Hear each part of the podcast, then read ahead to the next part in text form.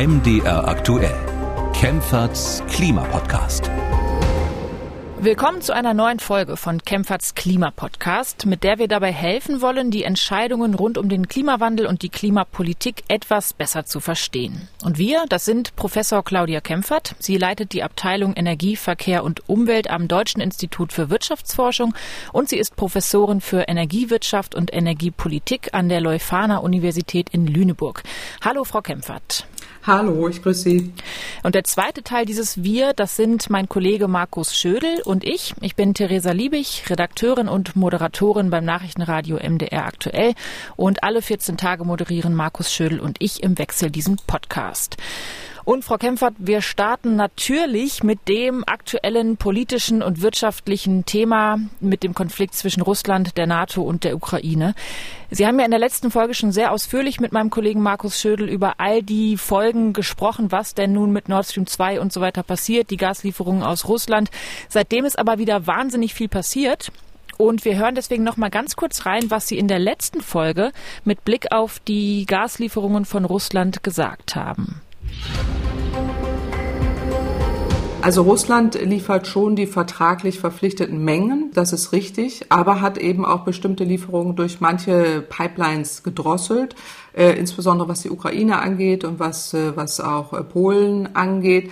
Ähm, das ist das eine, das hat ja eben auch zu diesen Verunsicherungen geführt und auch zu den explodierenden äh, Gaspreisen. Und es ist auch verwunderlich, weil im Moment sind ja die Gaspreise extrem hoch. Das würde sich ja auch lohnen, äh, für Russland hier mehr Gas äh, zu liefern. Und die Nachfrage ist auch hoch. Also der Bedarf ist durchaus höher, aber Russland liefert eben nicht mehr. Also insofern entsteht genau deswegen diese unsichere Situation und die Gasspeicher wurden auch nicht wie sonst aufgefüllt. Also da gibt es einige Indikatoren, ähm, die eben darauf hindeuten, und Russland hat das zu Anfang ja auch selber gesagt, ja, äh, wir könnten noch mehr liefern, wenn ihr Nord Stream 2 schnell genehmigt. Also da auch ein Druckmittel aufgebaut hat.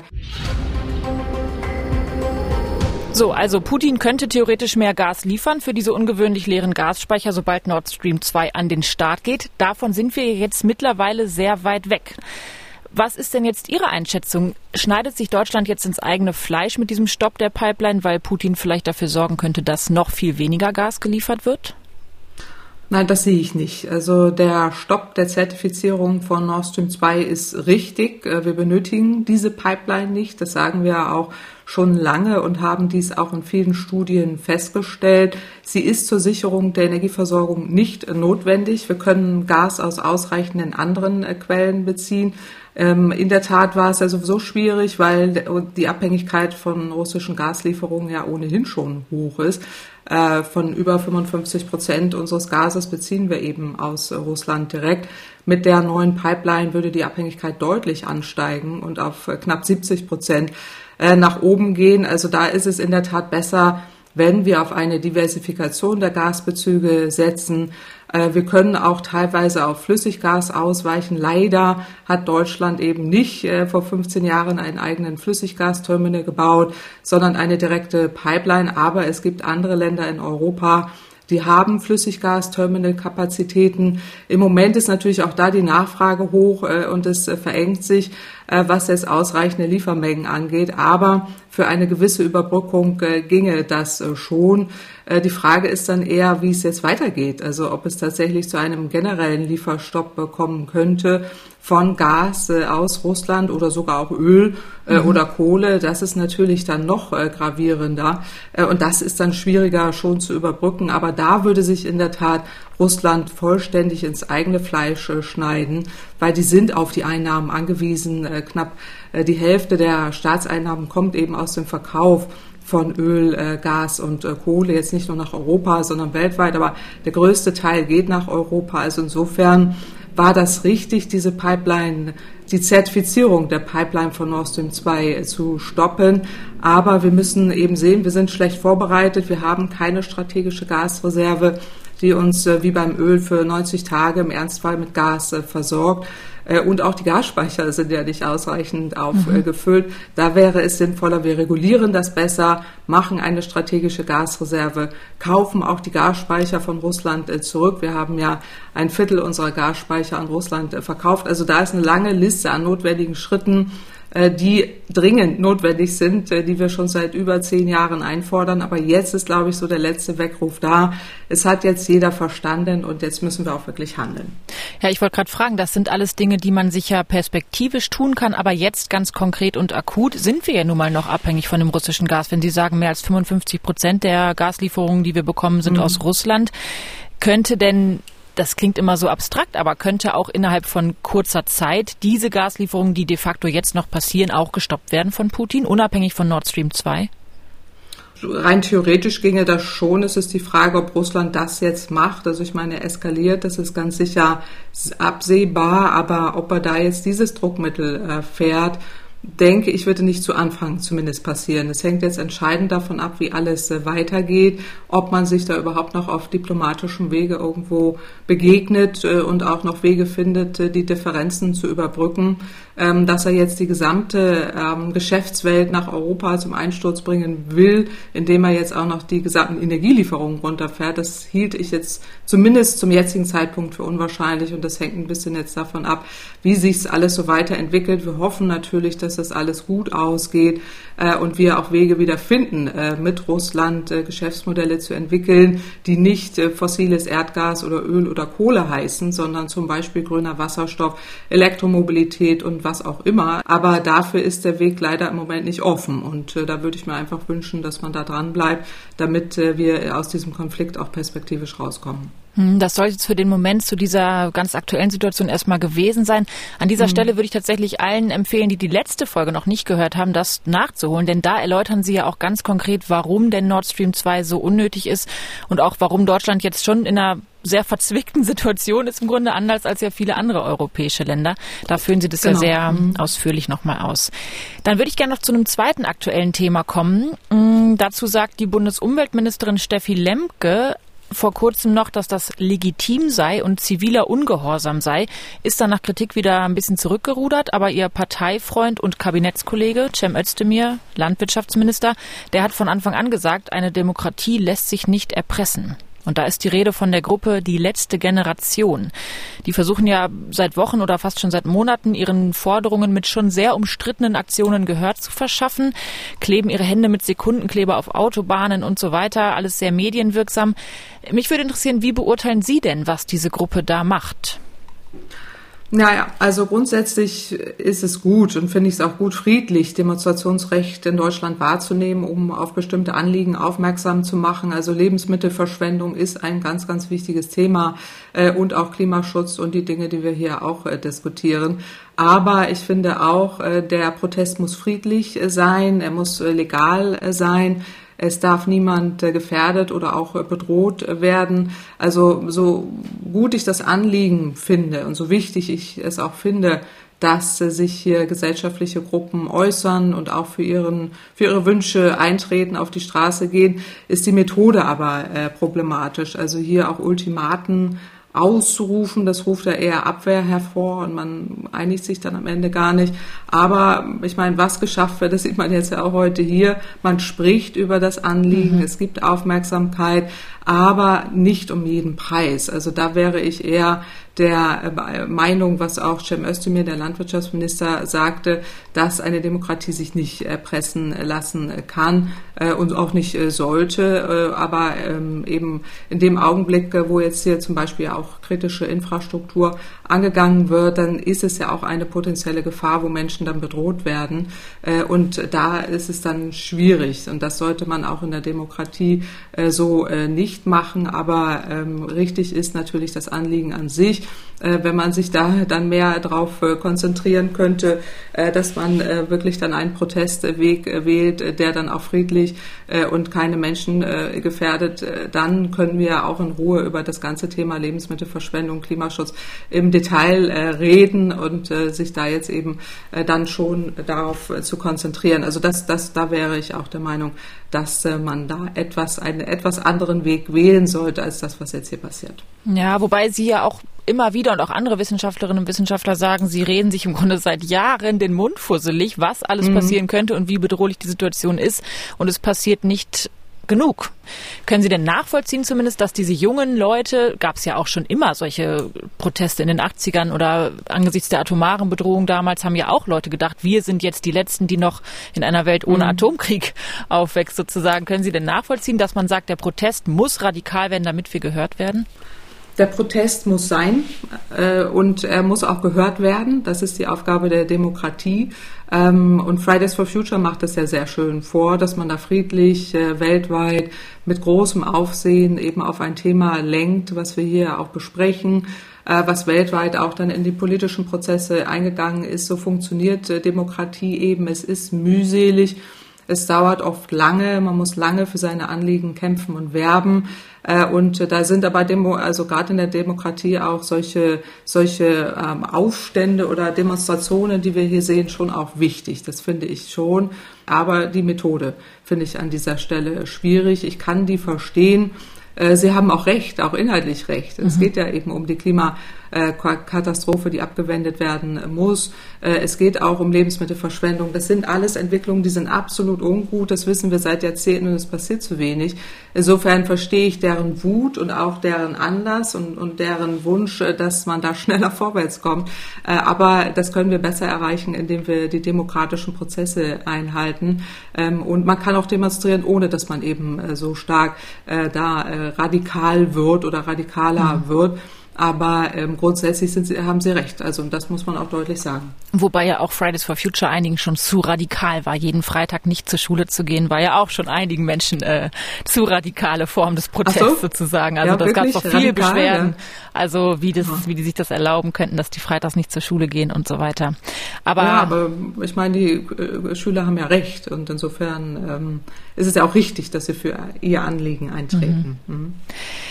Gut, damit kommen wir dann zu einer aktuellen Studie, die ich ähm, interessant fand. Und zwar ist die mhm. von Anfang Februar und es geht dabei im Grunde um die Fragen, ist es Greenwashing oder ist es echter Klimaschutz und wie transparent sind eigentlich die großen Unternehmen?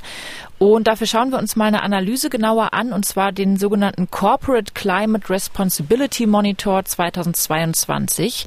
Dafür hat unter anderem das New Climate Institute analysiert, wie weit sind eigentlich die 25 größten Unternehmen der Welt in Sachen Emissionsreduzierung und Klimaneutralität und vor allem, wie kommunizieren sie das auch? Und dafür wurden die 25 weltweit führenden Unternehmen genau untersucht nach bestimmten Kriterien, und zwar diejenigen, die sich selbst auch eigene Klimaschutzziele gesteckt haben. Und Sie hatten ja zur Vorbereitung sich die Studie angeschaut. Können Sie mal mhm. zusammenfassen, welche Unternehmen halten denn überhaupt das eigene Ziel Netto Null Emissionen ein? Ja, es ist ganz interessant. Sie haben ja schon erwähnt, dass dieser Bericht äh, ja Transparenz schafft. Äh, wie sieht es aus bei den Unternehmen?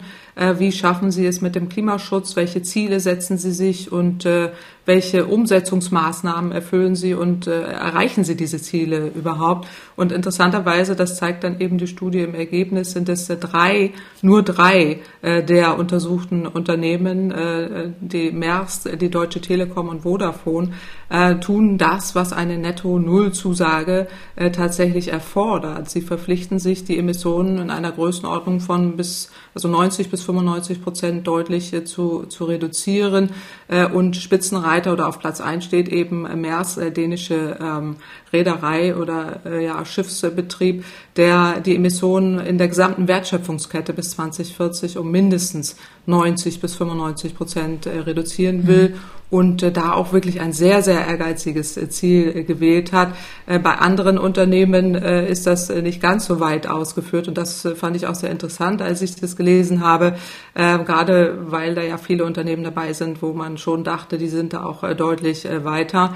Ähm, aber das ist eben nicht der Fall. Also ein Großteil der Unternehmen schaffen eben die Ziele nicht. Ähm, und äh, das heißt eben, diese 25 von diesen 25 größten Unternehmen der Welt sind in Wirklichkeit sehr, sehr wenige tatsächlich dabei, die Emissionen zu reduzieren, und zwar deutlich zu reduzieren. Die meisten kaufen sich frei, in Anführungsstrichen. Mhm. Das bedeutet eben netto null oder kohlenstoffneutral, dass sie ihre Emissionen ausgleichen. Und das kritisiert die Studie sehr stark, dass man nicht, ähm, also das Nichtstun vor Ort damit ausgleicht, dass man man Emissionsrechte auf dem Weltmarkt kauft und dann eben aber nichts wirklich für den Klimaschutz tut, weil wir es brauchen, dass die Unternehmen die Emissionen selber senken, sonst schaffen wir die Klimaschutzziele nicht. Und die Analyse macht da eben sehr viele Bewertungskriterien und durchleuchtet das auch sehr detailliert ähm, nach einzelnen Kriterien. Transparenz, äh, Glaubwürdigkeit, welche Ziele werden gesetzt, wie werden sie erfüllt. Und äh, da sind eben einige Unternehmen dabei, wo ich mich selber auch gewundert habe, äh, wo ich dachte, die sind äh, besser. Aber wenn die Berichte dann äh, eben da wie im Detail äh, studiert werden, ist es eben so, dass, ähm, dass tatsächlich 13 Unternehmen, zum Beispiel die Netto-Null-Zusagen gemacht haben, ähm, sich damit aber die Emissionen nicht in dem in der Wertschöpfungskette tatsächlich so stark reduzieren, wie es notwendig gewesen wäre. Und und ganz kurz nochmal Null Emissionen, also netto Null. Heißt das dann aber wirklich Null Emissionen beim gesamten Betriebsablauf sozusagen? Also kann das überhaupt funktionieren? Es fällt doch immer irgendwas an Emissionen an, oder nicht? Muss nicht, aber in der Tat kann es sein. Und ähm, aber natürlich gäbe es auch Möglichkeiten, dass äh, ein Unternehmen auf komplett Null kommt. Das ist ja eigentlich auch äh, das Ziel, dass man vollständig auf Emissionen ähm, auf Null reduziert. Äh, aber äh, Sie haben natürlich recht, gerade in den vorgelagerten oder nachgelagerten äh, Prozessen, wo dann auch in anderen Ländern Emissionen entstehen, ist es dann äh, schwieriger und dann muss man ausgleichen. Der Punkt ist hier aber der folgende dass äh, man zunächst beginnt, in den Unternehmen alles dafür zu tun, um die Emissionen vor Ort zu senken. Und da sieht der Bericht eben viel, ähm, dass das nicht in ausreichender Art und Weise gemacht wird. Es wird eher alles so weitergemacht wie bisher äh, und die Anstrengungen werden gar nicht unternommen und einfach nur auf dem Weltmarkt Zertifikate hinzugekauft, äh, um dann zu sagen, wir sind netto null. Und das ist eine Art von Greenwashing, die hier deutlich kritisiert wird, die auch zu kritisieren ist. Äh, und es ist auch problematisch vom Wording her. Dieses Netto, Netto Null ist eben nicht hilfreich, äh, wenn Unternehmen mit kreativer Buchführung beginnen, äh, dann eher so eine neutrale Bilanz nachzuweisen, aber nicht ernsthaft die Emissionen senken. Und das, das ist das Hauptproblem dahinter. Aber na klar, die Restemissionen, wenn Sie da sagen, das ist eben nicht, nicht einfach, da am Ende der gesamten Kette dann alle Emissionen zu vermeiden, die kann man dann neutralisieren, aber das machen die meisten mhm. Unternehmen eben nicht, sondern neutralisieren alles und das, das ist das Hauptproblem. Und wie können aber jetzt Unternehmen wie zum Beispiel IKEA, Google, Amazon, Deutsche Telekom, also wirklich riesig große Konzerne, wie können die ihre Emissionen ganz konkret verringern in ihrem ganzen äh, Arbeitsprozess?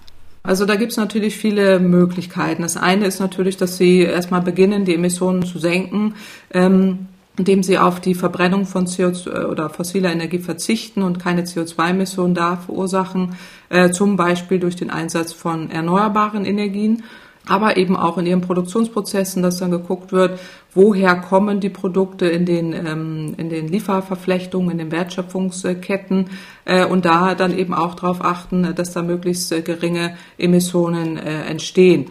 Das ist äh, das eine jetzt auch direkt äh, vor Ort. Da kann man über Energiesparprogramme, über äh, Gebäudesanierung, über die Herstellung von Strom oder Energie, über erneuerbare Energien schon sehr viel ähm, erreichen. Und das äh, andere ist eben, dass äh, gerade Unternehmen, äh, die jetzt äh, nicht so viele Möglichkeiten haben, vor Ort direkt zu reduzieren, dann auch ausgleichen können, dass sie dann bestimmte Neutralisierungen machen können, ähm, indem sie eben dann entsprechend über Offsetting, also über auch den Kauf von Zertifikaten, über Spenden auch in Klimaschutz sich da ausgleichen. Also da haben die Unternehmen tatsächlich viele Möglichkeiten, äh, das auch äh, zu erreichen. Aber es wäre natürlich wichtig, dass jetzt äh, nicht nur Kompensationen getätigt werden, sondern die Emissionen auch tatsächlich vor Ort reduziert werden. Mhm. Sie sagten, da waren bei Ihnen auch Konzerne dabei, wo Sie überrascht waren. Können Sie so ein bisschen ausführen, was Sie am meisten überrascht hat? Die Bilanz welcher großer Unternehmen hat Sie da am meisten erstaunt? Also ich fand jetzt auch die Nummer eins schon überraschend. Also der ja. dänische Räder, der da irgendwie auch sehr viel macht, um Emissionen zu senken. Ähm, nicht nur darüber, dass er entsprechend eben Techniken einsetzt, die äh, da auch tatsächlich Emissionen reduzieren, sondern auch in den vor- und nachgelagerten äh, Prozessen. Das fand ich schon mal äh, sehr interessant und da auch weltweit führend wird. Und das ist hier auch ein Thema, dass es hier um Best Practice äh, geht. Mhm. Äh, und andere, wo ich dachte, die sind da schon deutlich besser, wie auch äh, Telekom. Also die sind zwar im oberen Bereich, aber dachte ich, die sind da schon weiter. Äh, oder auch DHL, äh, die da ja sehr viel machen, äh, die sind da eher dann in ihrer Transparenzpflicht äh, nicht so gut.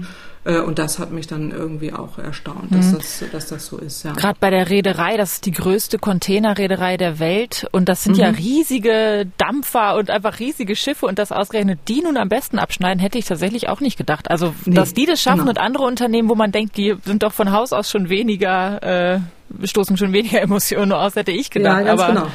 Ja, das äh, habe ich auch gedacht und das, äh, das ist tatsächlich nicht der Fall. Also das hat mich auch tatsächlich überrascht, aber umso besser. Also ich meine, wenn das Unternehmen da jetzt auch so viel Anstrengungen unternimmt und ich meine in Dänemark, Dänemark ist sowieso das Paradebeispiel für die Energiewende auch im Land hm. äh, und auch ein ehemaliges Ölunternehmen ist ja jetzt Offshore-Windbetreiber. Dieses Unternehmen stellt vollständig um. Also man sieht es so auch bei skandinavischen Ländern, da passiert eigentlich enorm viel äh, und hier dann eben auch und äh, andere Unternehmen, wo ich eher gedacht habe, da da, passiert schon mehr. Ähm, da passiert eben, oder wenn man es dann reinguckt in die Daten oder auch hier aufbereitet, äh, sieht man, dass es eben nicht so. Jetzt äh, Google ist zwar gut im Bereich der erneuerbaren Energien, ähm, aber andere äh, dann eben nicht. Also insofern ist, ist das schon irgendwie auch erstaunlich. Also es sind ja viele Unternehmen dabei, jetzt auch viele Softwareunternehmen, Apple. Mhm. Vodafone äh, und so weiter, die haben da schon enorme Anstrengungen, aber es reicht eben äh, nicht. Und wichtig ist einfach, dass man hier die Transparenz schafft und äh, die Unternehmen, die sich da so ein bisschen rausmogeln wollen oder das denen auch nicht mehr durchgehen zu lassen, weil das sagt der Bericht auch deutlich, äh, wir brauchen hier ähm, auch schnelleres Handeln. Also wir sind jetzt durch das Paris-Abkommen eben in Zugzwang und da müssen die Unternehmen schneller werden und das scheint offensichtlich da in den Chefetagen da noch nicht angekommen zu sein. Und auch Ikea zum Beispiel schneidet jetzt mhm. ziemlich schlecht ab. Das fand ich sehr überraschend, weil ich als ähm, Konsumentin, wenn ich zum Beispiel die Werbung sehe und auch in den Geschäften, da kommt einem ja schon alles sehr green vor und nachhaltig und bringt deine alten Möbel weg und wir kümmern uns drum und die Umwelt liegt uns am Herzen und so weiter. Aber das ist dann doch reines Greenwashing, oder? Ja, äh, man muss so ein bisschen detailliert, weil da gibt es auch so eine schöne Übersicht so mit so grün, gelb und rot. Irgendwie, da wird abgefragt, welches Ziel wird äh, erfüllt oder sich gesetzt und dann erfüllt. Wie ist es mit der Transparenz und wie glaubwürdig äh, sind die? Und wenn man da reinguckt, jetzt gerade bei IKEA, die setzen sich ja ein Ziel, klimapositiv zu sein bis 2030. Das mhm. ist ja sehr gut. Und das wird auch hier honoriert. Es wird auch die Transparenz honoriert wird.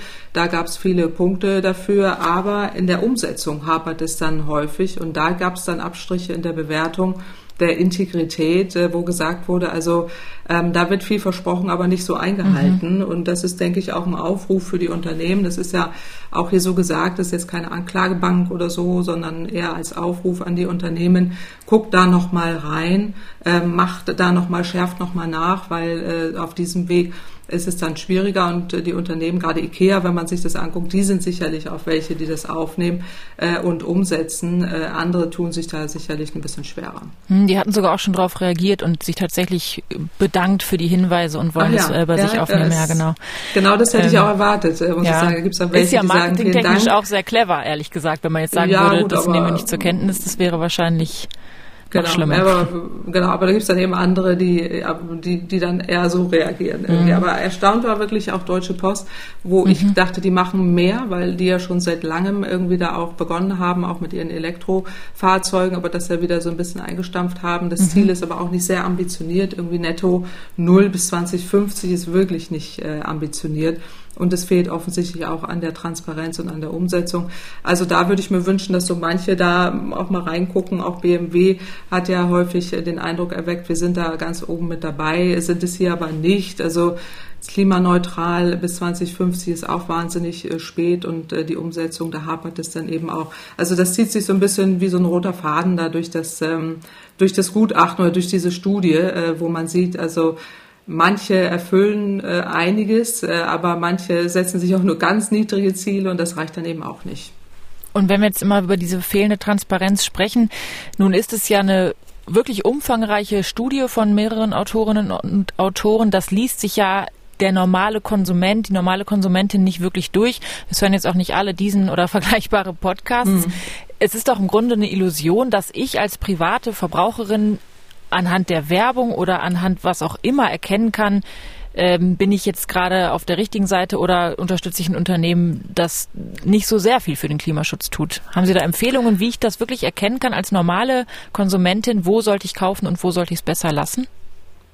Ja, also das ist in der Tat schwierig. Und das ist auch das Problem, dass man es jetzt nicht auf die VerbraucherInnen abwälzen kann, äh, jetzt solche mhm. Berichte zu wälzen und danach einkaufen zu gehen äh, oder sich da entsprechend äh, zu verhalten, sondern das ist Aufgabe dann der Regierung, die Rahmenbedingungen anzupassen und die auch zu verpflichten, mehr Transparenz äh, zu schaffen, sich auch höhere Ziele zu setzen. Da sind wir wieder beim Thema EU-Taxonomie. Das ist jetzt ein indirekter Hinweis auch, weil die Unternehmen auch im Rahmen der EU-Taxonomie jetzt viel, viel strengere Auflagen bekommen, mehr Transparenz zu schaffen, die Ziele zu erhöhen äh, und eben auch äh, ganz deutlich äh, zu machen, wie sie die erreichen wollen und danach eben auch am Kapitalmarkt bewertet werden. Und sobald es ums Geld geht, bei denen, bei den Unternehmen, dann wird da sehr genau gehandelt und das schafft man jetzt eben gerade über die Taxonomie aus meiner Sicht sehr viel besser, als wenn man jetzt solche Berichte, die ja wertvoll sind und auch wichtig sind,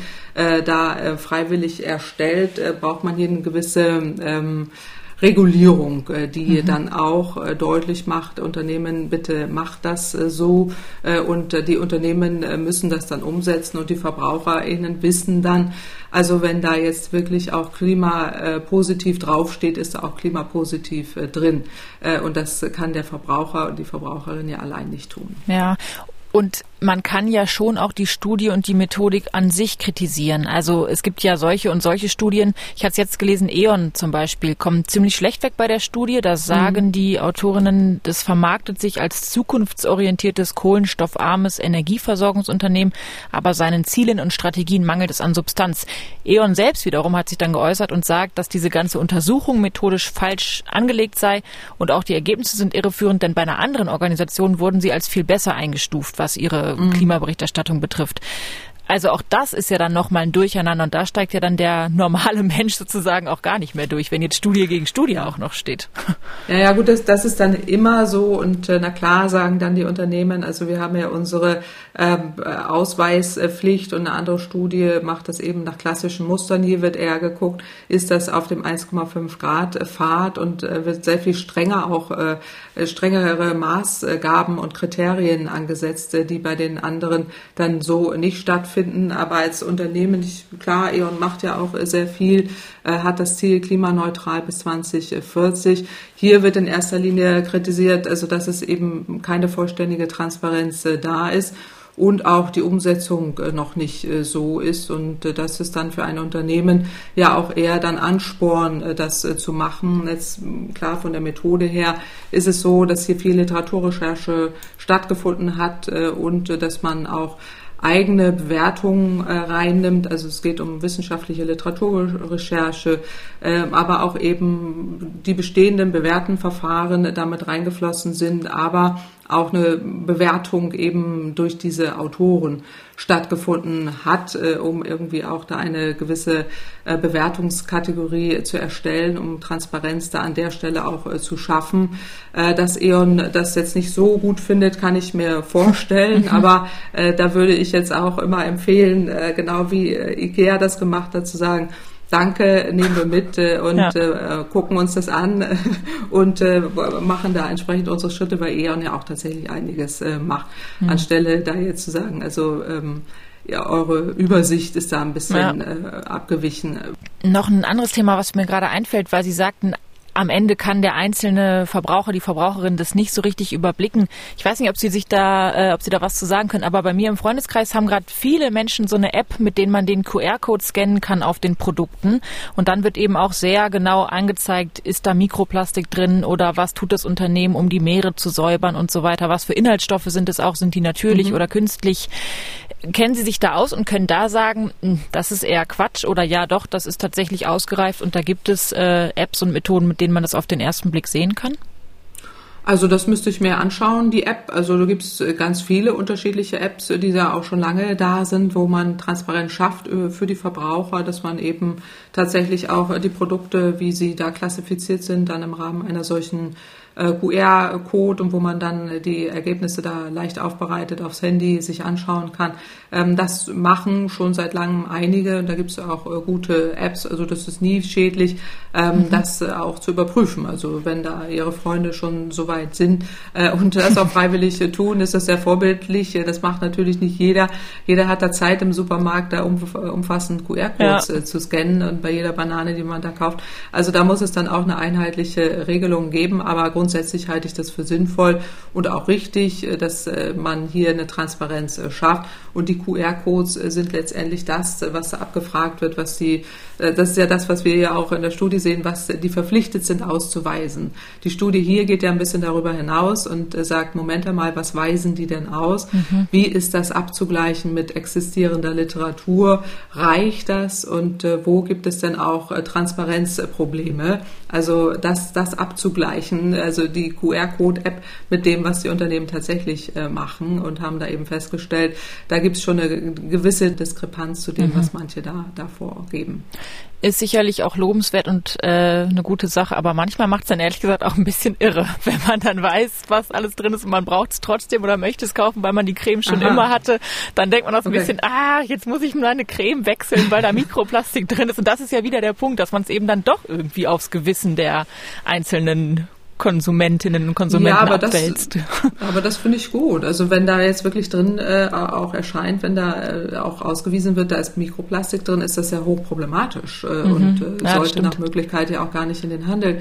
Ähm, so und äh, da ihnen die Kenntnis zu geben, also wenn du das jetzt kaufst, hier genau wie bei jeder äh, Zuckerpackung oder wenn ich hier eine Cornflakes kaufe, süße mhm. Cornflakes und da steht dann auch eine Ampel drauf, das äh, ist jetzt ähm, hat so und so viel Kalorien und äh, kann das und das verursachen oder äh, bei Rauchen, äh, es gefährdet ihre Gesundheit, sind sie ja selber verantwortlich, äh, ob sie das kaufen oder nicht. Und so ähnlich ist es dann ja an der Stelle auch.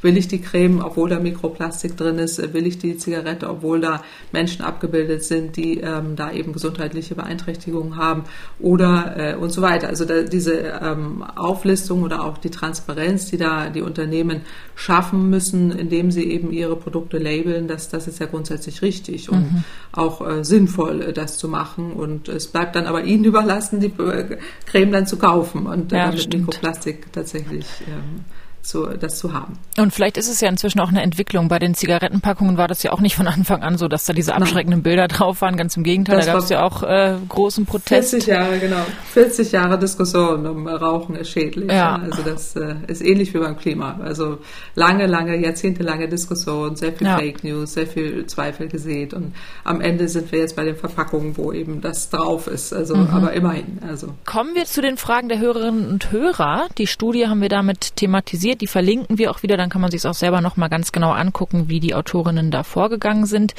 Und bei den Hörerfragen hat uns zum Beispiel Uta Brandschwei aus Leipzig eine Sprachnachricht geschickt und zwar an die E-Mail-Adresse klimapodcast.mdraktuell.de und ich spiele es mal vor. Frau Brandschwei klingt ziemlich verzweifelt. Wir hören es uns mal an. Ich lese immer wieder Hiobsbotschaften, die mir echt Angst machen. Fridays for Future warnt zum Beispiel auf seiner Webseite vor einem Kollaps des Thwaites-Gletschers in den nächsten fünf bis zehn Jahren mit katastrophalen Folgen.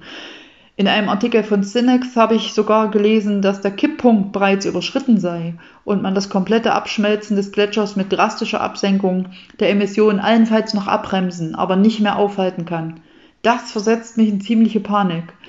Wie schätzen Sie die Situation aus Ihrer Sicht ein und können Sie bitte irgendwas zu meiner Beruhigung beitragen? Und meine zweite Frage ist, wie weit der Stand der Forschung für Akkus in E-Autos ist und ob der enorme Bedarf an Kobalt und Lithium überhaupt langfristig gedeckt werden kann. Gibt es nicht ökologischere Alternativen für E-Mobilität bzw. Stromspeichermedien? Dankeschön. So, soweit also ja. die Anmerkungen und Fragen von Frau Brandschwei. Können Sie helfen? Ja, also erstmal herzlichen Dank an die Frau Brandschwei äh, für diese Nachricht und auch diese ehrlichen Worte. Ich bin ja Grundoptimistin, also da mhm. ist sie bei mir an der richtigen Stelle äh, und äh, sehr gerne gebe ich da auch etwas Optimismus hinein. Das ist ja genau das, was ich auch wichtig finde, weil psychologisch ist es ähm, falsch oder schwierig, wenn man da in so eine Angstspirale kommt äh, und in Liturgie verfällt, sondern ich bin ja eher immer diejenige, die aufruft und sagt, äh, mach da weiter, äh, kümmere dich an deiner Stelle, wo du was machen kannst, bring dich ein, egal an welcher Stelle.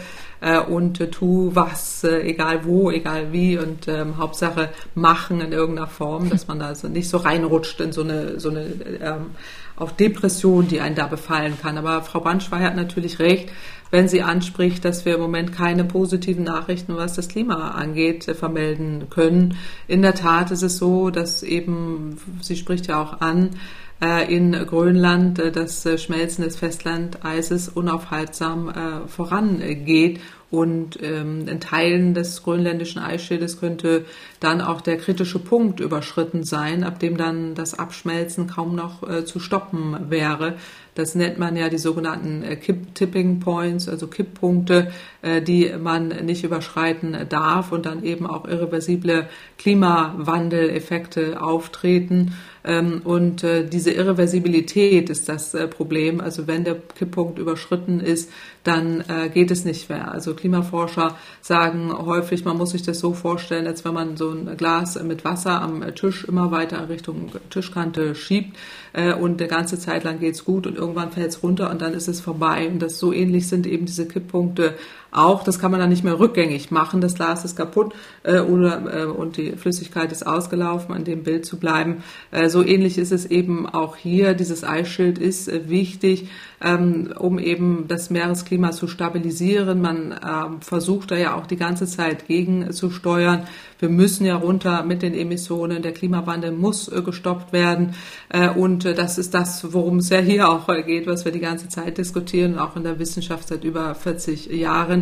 Interessanterweise ist es gerade auch in der Region, die die Frau Brandschweier anspricht mit dem schmelzenden Gletscher Grönland, der Fall, dass hier auch Rohstoffquellen offengelegt werden und das wiederum Begehrlichkeiten weckt. Also mhm. gerade Russland hat ja dann auch schon angesprochen, aber das geht dann weiter in die, in die zweite Frage, ja, also mit äh, Rohstoffen, die dort zu finden sind ähm, dass man dort eben dann hofft, äh, auch dann Rohstoffquellen äh, erschließen äh, zu können. und das ist etwas, was ja auch dann immer wieder auftritt, dass es dann positive Wirkungen gibt, die dann ja dazu dienen, den Planeten noch weiter auszubeuten. Also das ist sicherlich so. Also insofern, aber ich will positiv bleiben an die Frau Brandschwei. es ist wichtig, dass wir ins Handeln kommen, ins Tun kommen, dass sie den Podcast hört, das ist großartig.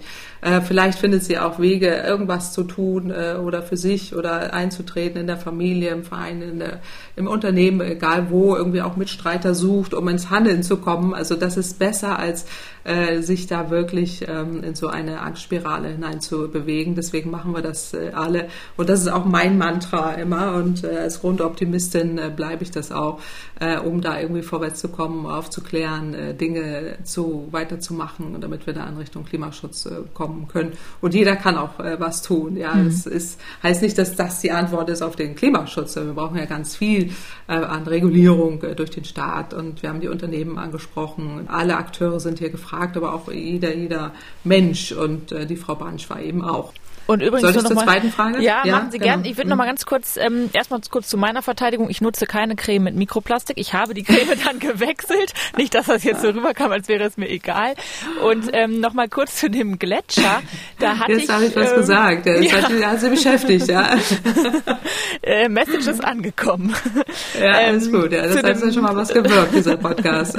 zu dem Gletscher. Da hatte ich aber tatsächlich auch gelesen, ich weiß nicht, inwiefern Sie da jetzt im Detail drinstecken, wie schnell der nun schmilzt und wie schnell das mhm. zur globalen Katastrophe wird. Aber dass es eindeutige Belege dafür gibt, dass er so schnell schmilzt und dass es wirklich also eine ganz alarmierende Situation ist, jetzt explizit auf diesen äh, Thwaites-Gletscher bezogen, das ist noch nicht wissenschaftlich so komplett sicher erforscht. Können Sie dazu noch mal explizit auf diesen Thwaites-Gletscher bezogen was sagen? Mhm, genau, jetzt war ich ja gerade im Grönland-Eis. Äh, jetzt äh, mhm. dieser Thwaites-Gletscher ist ja an der Ant äh, Westantarktis äh, und da wurden eben Risse äh, vorge äh, vorgefunden, auch festgestellt, die man dort anhand von Studien festgestellt hat. Und da befürchtet man eben, dass in den nächsten fünf Jahren das antarktische Eisschild, Eisschild tatsächlich reißen könnte. Und das würde dann eben einen sehr hohen Meeresspiegelanstieg äh, hervorbringen, genau wie beim Grönlandeis letztendlich äh, auch.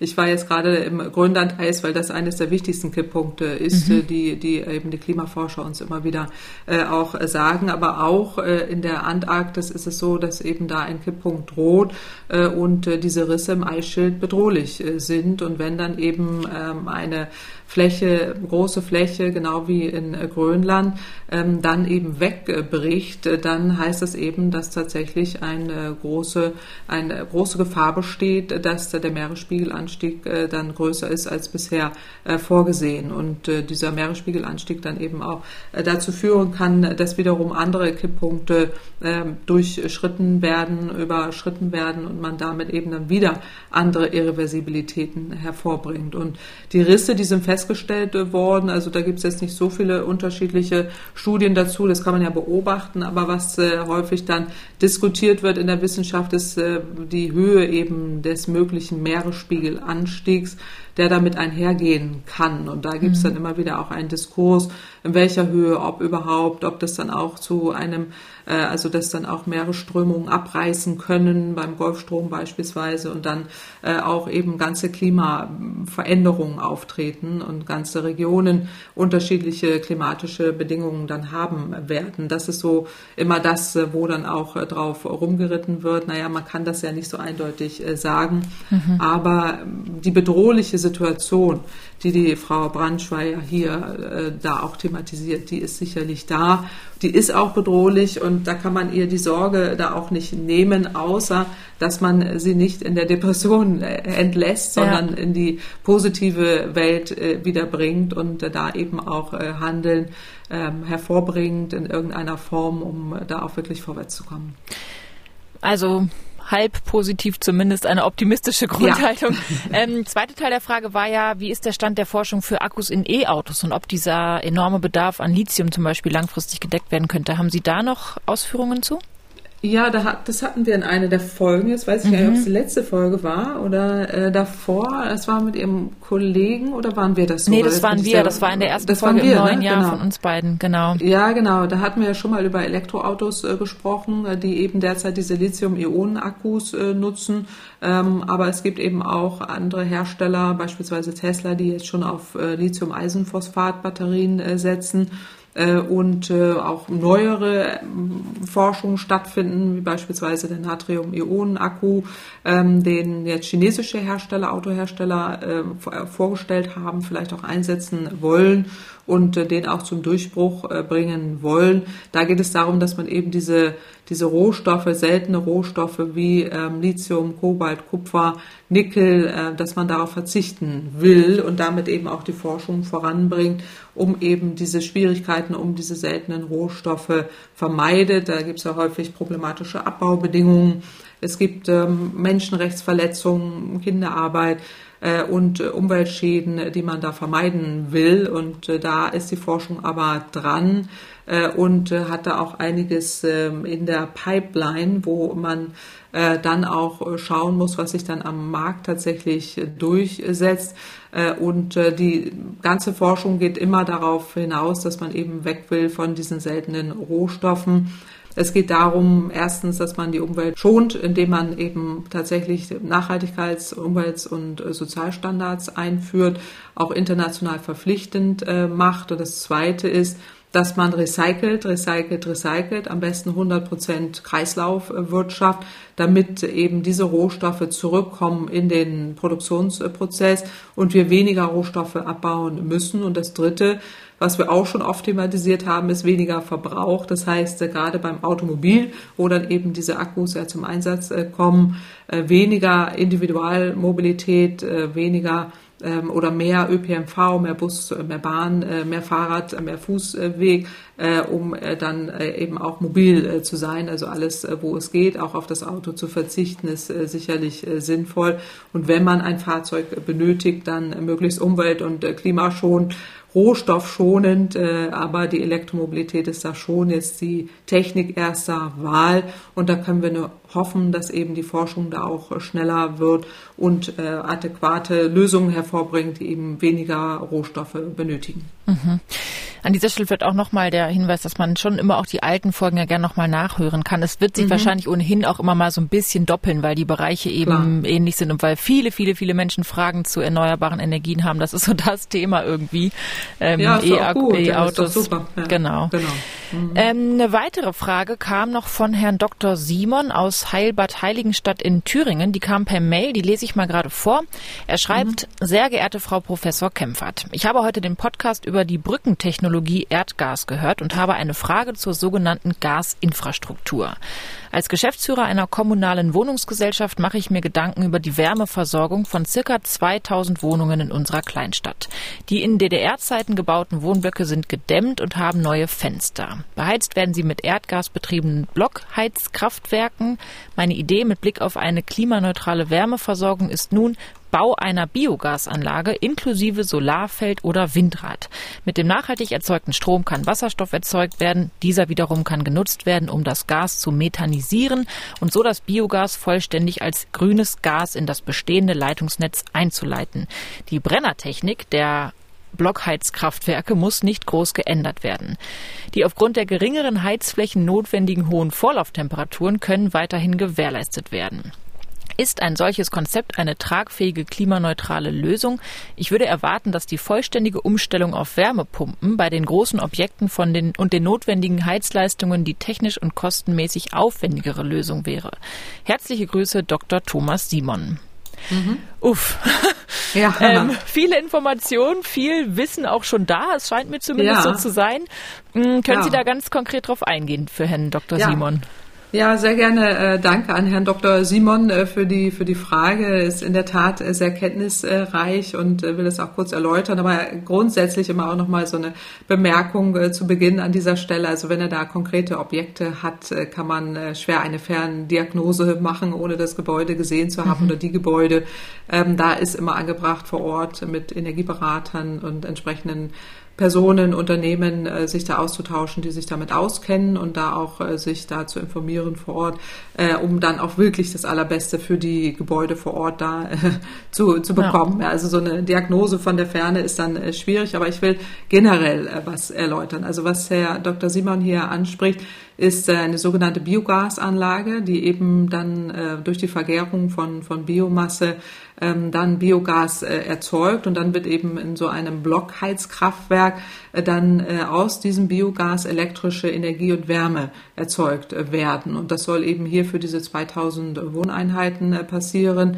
Ähm, es gäbe aber auch die Möglichkeit, äh, dass Biogas in einer Gasaufbereitungsanlage veredelt wird und dann kann man es auch direkt als Biokraftstoff oder zum Heizen nutzen. Ähm, und das, also beide Varianten sind da durchaus in Betracht zu ziehen. Aber hier ist sicherlich äh, interessant äh, daran, dass äh, man dann eben großen, ohne großen Aufwand äh, dann auch die existierende Infrastruktur nutzen äh, kann. Aber der wichtige Hinweis immer an dieser Stelle, äh, die Biomasse, die in eine solche Biogasanlage vergoren werden kann, die sollte nach Möglichkeit äh, nicht aus Energiepflanzen bestehen. Da haben wir tatsächlich ein Umweltthema wie Mais oder Raps, äh, sondern eher aus Abfällen, Bioabfällen, Holz, Stroh, Gülle oder Mist oder Bioabfälle aus Privathaushalte, weil das ist tatsächlich die nachhaltigere Form ähm, und dann entsprechend äh, diese Anlage auch zu installieren und daraus äh, dann Strom ähm, und Wärme für diese Wohnsiedlung äh, zu gewinnen, ist absolut äh, sinnvoll. Das ist auch etwas, was äh, schon sehr häufig äh, gemacht wird, auch in vielen Wohnsiedlungen in Deutschland und sich da auch entsprechend ähm, die Angebote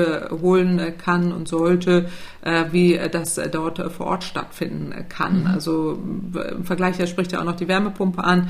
Vielleicht noch ganz kurz, äh, eine Wärmepumpe im, im Gebäudebereich äh, macht äh, eben die verfügbare Wärmeenergie in der Luft oder im Erdboden zunutze und sorgt eben durch einen solchen Pumpprozess dafür, dass man dann die Energie in dem Gebäude, äh, dass man das Gebäude beheizen äh, kann. Und äh, Wärmepumpen allerdings eignen sich eher für moderne und auch gut gedämmte Gebäude mit hohem Baustandard. Mhm. Und das ist hier ja gerade nicht der Fall. Und äh, so habe ich das zumindest verstanden. Das ist ja ein Altbau ähm, und ähm, der da eben jetzt diese existierende Technik äh, nutzt.